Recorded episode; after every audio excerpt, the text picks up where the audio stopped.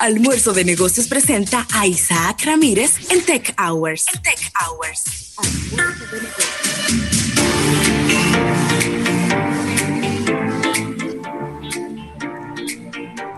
Bueno, y aquí estamos ya de regreso en este... ¿Qué es lo que pasa? Aquí estamos de regreso en este programa Almuerzo de Negocios.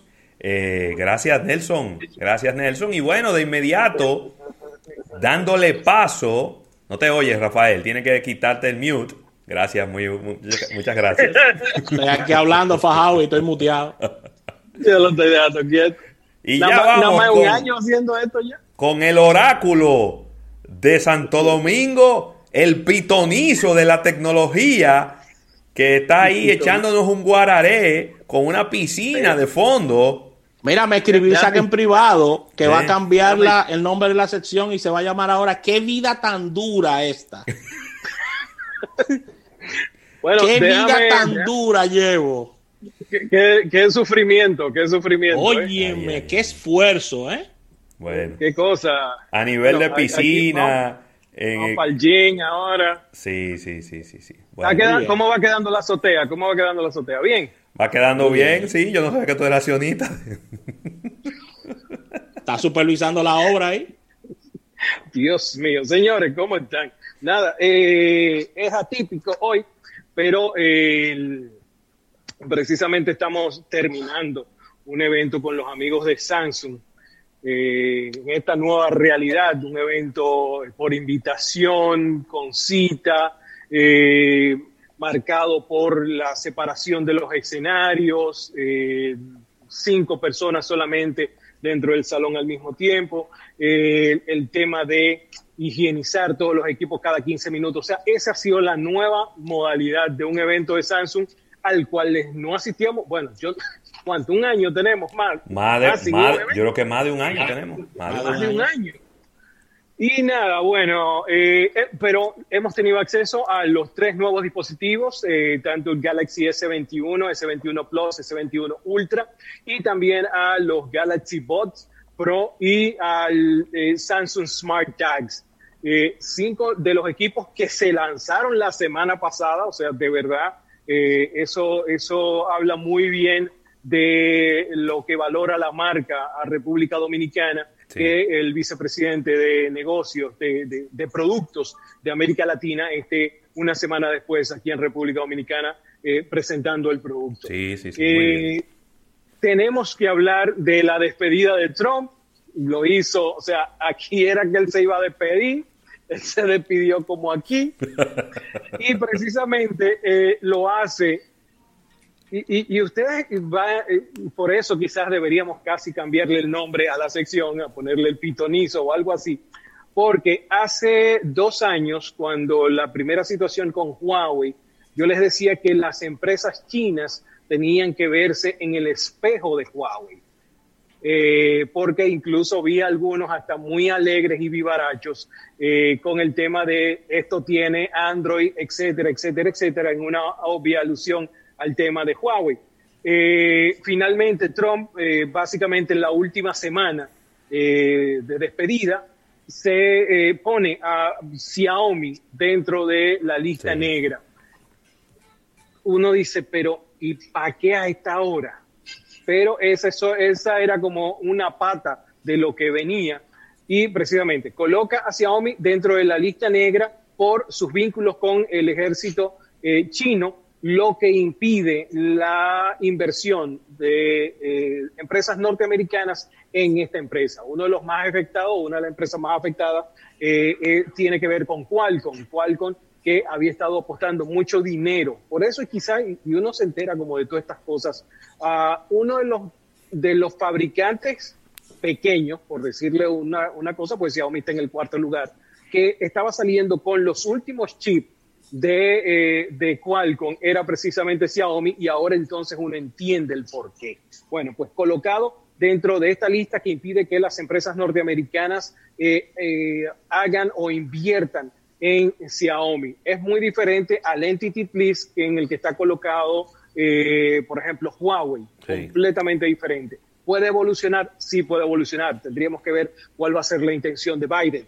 Bueno, Pues como si eso fuera poco, eh, para despedirse 24 horas antes de salir de, de, la Casa Blanca, Trump decide agregar una situación más a Huawei. Ay, ay, ay, una, de las, una, de las, cosas que se habían logrado en términos de Huawei poder eh, continuar fabricando eh, los dispositivos, las laptops que ellos fabrican, las computadoras portátiles, era una licencia para que Intel continuara supliendo los procesadores.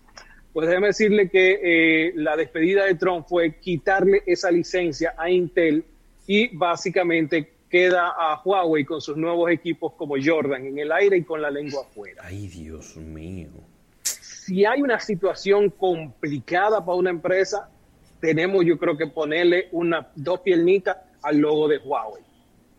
No sabemos en qué va a terminar esto. Eh, por lo menos en el momento que usted está viendo este programa, Trump ya ha salido de la Casa Blanca, Biden ha tomado la decisión, eh, eh, o sea, ya ha tomado el, el, gobierno. Sí. Y una de las cosas quizás interesantes que vimos la semana pasada eh, durante el Mobile World Congress fue uno de los asesores de Biden decir que eh, se revisaría. Y ustedes discutimos hace dos o tres semanas sobre esto, Sí. sobre si se podían cambiar algunas decisiones. Pues una de las cosas que está diciendo este, que es uno de los asesores más cercanos en materia de economía y tecnología, eh, precisamente de Biden, es que eh, se revisaría precisamente las decisiones tomadas contra China en el sector tecnológico. Entiéndase, eh, de repente, y, y, voy a decirlo otra vez, para que tengan una idea, las empresas norteamericanas durante el tiempo que Huawei ha estado, uh, no ha tenido capacidad de hacer negocios con ellas, han perdido más de 56 mil millones de dólares. Wow. Mucho más de 56 mil millones de dólares por negocios dejados de hacer con Huawei. Eso en algún punto le está doliendo a alguien. Y como decía, yo tenía una discusión en uno de los grupos de Telegram si usted todavía no se ha dignado en irse, váyase de WhatsApp, no hace nada ahí. Uh, precisamente hablando sobre eso, sobre qué tanto estaba afectando a las empresas norteamericanas las decisiones que se estaban tomando. Claro. Si como que nadie iba a decir nada o a nadie le importaba. Y sí, o sea, señor, estamos hablando de pérdidas de empleo, pérdidas de, obviamente, de, de entrada de dinero, muchas cosas asociadas a esta situación. Hoy estamos viendo que eh, se destapa en la prensa, en CNN, un reporte que dice que la familia de Trump tiene muy buenas inversiones en China. O sea, ay, ay, ay, ay, no ay. puede, pero yo y mi familia sí podemos. Y, eso, eso lo, lo, va a complicar. Para que, eh, como dicen, una van de cal y otras de arena, eh, ayer leíamos la, una noticia que realmente nos sorprendió, primero porque no teníamos idea de que eh, Huawei estaba en ese tipo de negociaciones, ni que BlackBerry lo estaba haciendo.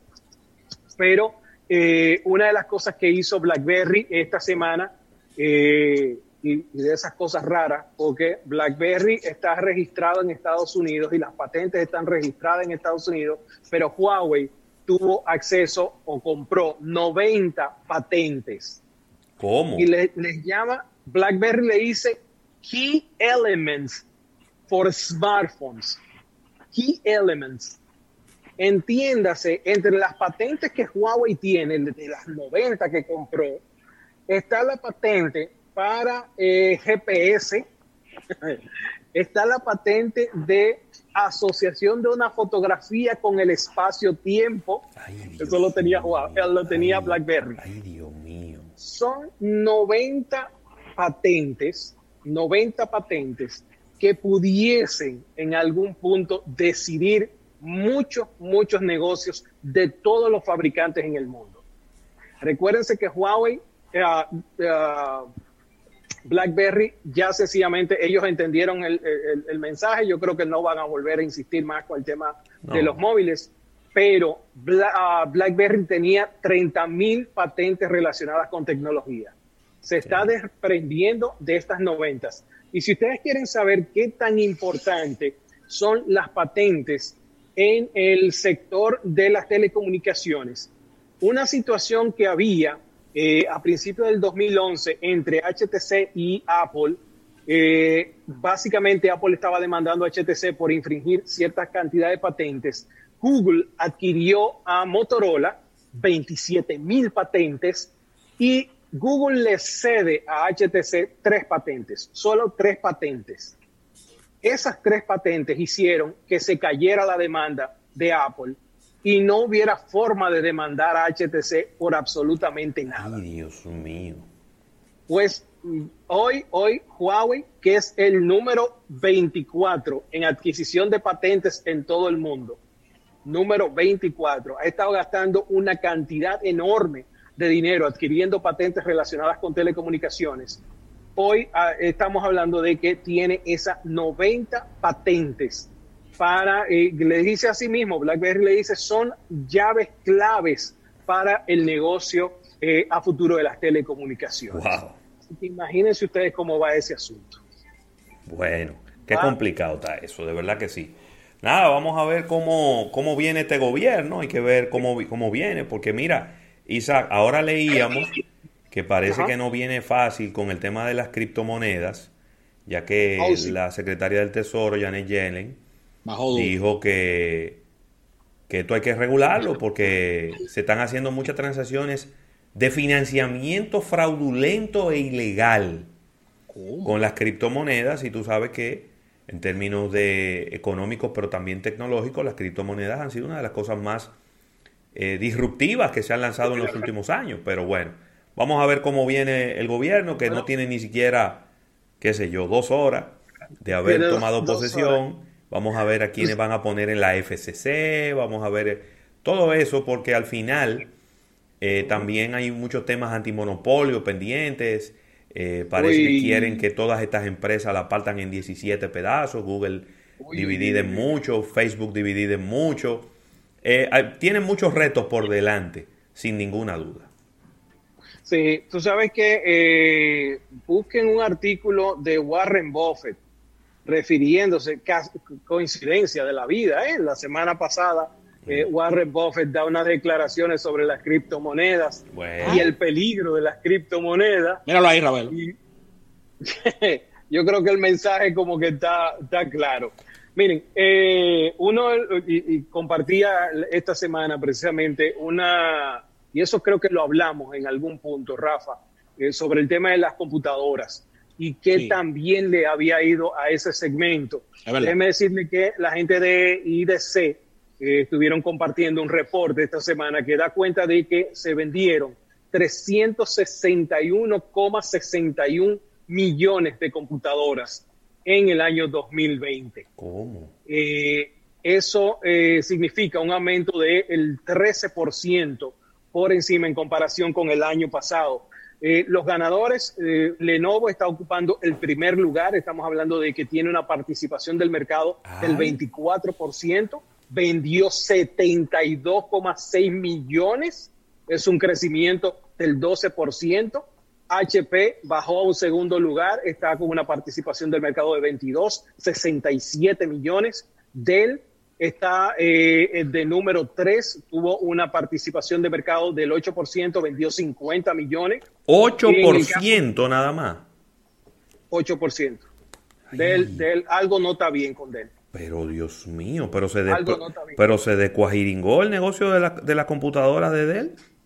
Así mismo, hermano. Ya tú puedes saber, HP, eh, Lenovo 24%, HP 22% y Dell un 8%. Hay un tema, Isaac, que, me, que corrobore lo que voy a decir. Ajá. Hay un tema de hay un tema de precio con Dell, ¿eh? Mm, no Mm. tanto de precio. ¿Tú crees? sabes que Dell, no, no, Dell, Dell eh, hay dos problemas con Dell. Uno, tiene una, unos equipos que no están tan actualizados como la competencia. No tiene un segmento de gamer agresivo, que fue una de las cosas grandes que, que impulsó el 2020, el tema de ventas para gamers. Ah, en el caso de las computadoras, se ven aburridas. si Señores, pero hablando di que de una Vostro en el 2020, Ya tú puedes saber. pero está fuerte, está fuerte. ¿Cómo tú me vas a vender di que una Vostro en el 2020? Así no. Está, está fuerte, está fuerte. Están eh, compitiendo de mano a mano con eh, Apple, que tiene una participación de mercado de 6.7, estuvieron vendiendo 23 millones de unidades eh, y Acer estaría vendiendo eh, una cantidad similar. Ahora, el gran eh, ganador o uno de los grandes ganadores son las Chromebook, que definitivamente han tenido un impacto increíble en términos de ventas. Recuérdense que las Chromebooks, a diferencia de las PC normales que traen Windows, estas tienen el sistema operativo basado en Chrome de eh, la gente de Google. Por lo tanto, tú puedes, eh, es básicamente una computadora que está 100% en la nube. Este impulso que tuvo este, este equipo o este segmento de, equipos, porque son fabricados por Samsung, por HP, por Acer, por básicamente todas, es por el tema, obvio, de las clases. Las clases online fue uno de los grandes disparadores de en las ventas de estas computadoras. Así que una de las cositas que precisamente quería compartir con ustedes eh, de cómo está el segmento de, las computadoras. Conchale, este y, no quiero ser como más, como más Grinch de la cuenta, pero ¿y, dónde está Samsung? Yo pensaba que Samsung estaba vendiendo más. No, porque Samsung como que se metió mucho en nicho, eh, en computadoras muy específicas y con unas características muy, muy poco competitiva. O sea, el, es como más una computadora bonita. Yo, yo incluiría por encima de Samsung, por encima de Samsung estaría Huawei. Pero llegó un momento, Isaac, en que ellos estaban, ellos estaban impulsando más la línea de tabletas Galaxy que las mismas computadoras. Sí, pero que ellos tienen. al punto que voy, no es por un tema de impulso. Número uno, por marca, una marca muy reconocida, Samsung. Pero claro. No solo en teléfonos, también en neveras, en, lavadoras, en, acondicionadores de aire. Entonces, a la hora de comprar una computadora, de repente una marca como Samsung siempre puede ser una opción. Pero también, porque, óyeme, es que Samsung está en el mundo entero. En el caso de Huawei, eh, está bloqueado en algunos lugares. Pero, pero Samsung no, Samsung tiene carta abierta para vender en el mundo entero. Sí, de, esas cosas que uno no entiende, pero eh, ellos con el, con el negocio de hardware yo creo que eh, prefirieron irse con el, tema de, sencillamente smartphone, darle más para allá, eh, que es el, que mejor le está dando, requiere, hacen menos dolores de cabeza porque tienen una logística más grande y tienen menos problemas, si así se puede decir, con, con ese tema. Ya desgraciadamente la FIT se nos fue, Mario Lafitte de Brasil, con, que lo entrevistamos hace un ratito. Eh, con él hubiéramos podido preguntarle quizás, pero tenemos el contacto de, la Regional Manager, así que esa sería una buena pregunta, ¿cuál es el segmento y cuál es la idea de, detrás de, Porque yo te voy a decir algo, ¿eh? Yo tengo una laptop Samsung. Sí y yo no tengo ninguna queja. Óyeme, ninguna queja. Es una computadora que me ha funcionado maravillosamente bien. Yo voy a tener ya dos años con ella. Y de verdad yo no he tenido ningún inconveniente. La gente no se queja de ese equipo.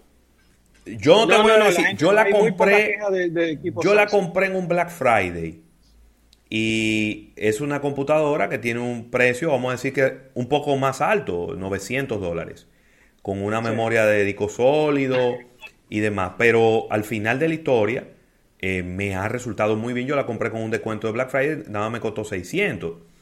Pero la verdad es que, es que estoy súper contento. Mira, Isaac, vamos a irnos al último break comercial que tenemos colgado para regresar contigo. De seguro que vamos a tener una ñapa eh, tecnológica Así que venimos de inmediato. Estamos hablando con Isaac Ramírez, que tiene una piscina en el fondo, mientras, por aquí, está, mientras por aquí está lloviendo.